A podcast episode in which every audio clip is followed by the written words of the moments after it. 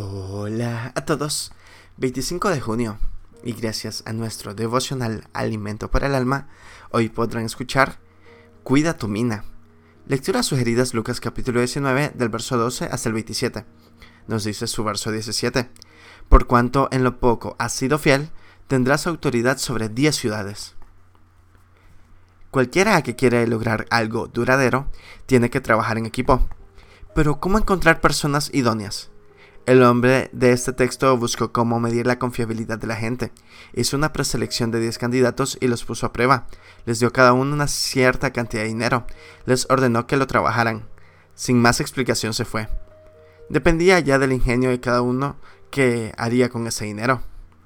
A su vuelta, este hombre evaluó los resultados de esta, de esta prueba. El primero le devolvió 10 veces más de lo que le había recibido.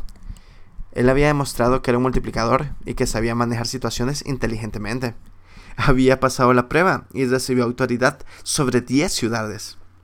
La mina que había recibido no era el fin, era solo un medio para medir la confiabilidad de la persona para ser puesto en cargos de mucho mayor compromiso. En cambio, el tercero en presentarse le entregó al rey exactamente la suma recibida. Lo que le molestó al rey fue su actitud, indiferencia, miedo y descuido, no quiso arriesgarse. Y ese fue el peor riesgo que corrió. Con eso perdió la oportunidad de ser promovido a otro cargo más elevado.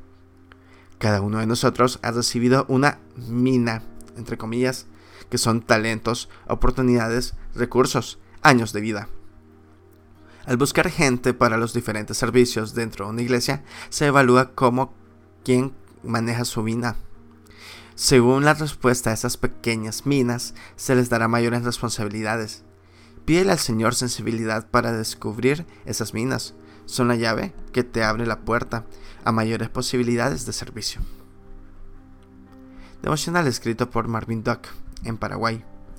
Cuida tu mina. Muchas gracias por escuchar.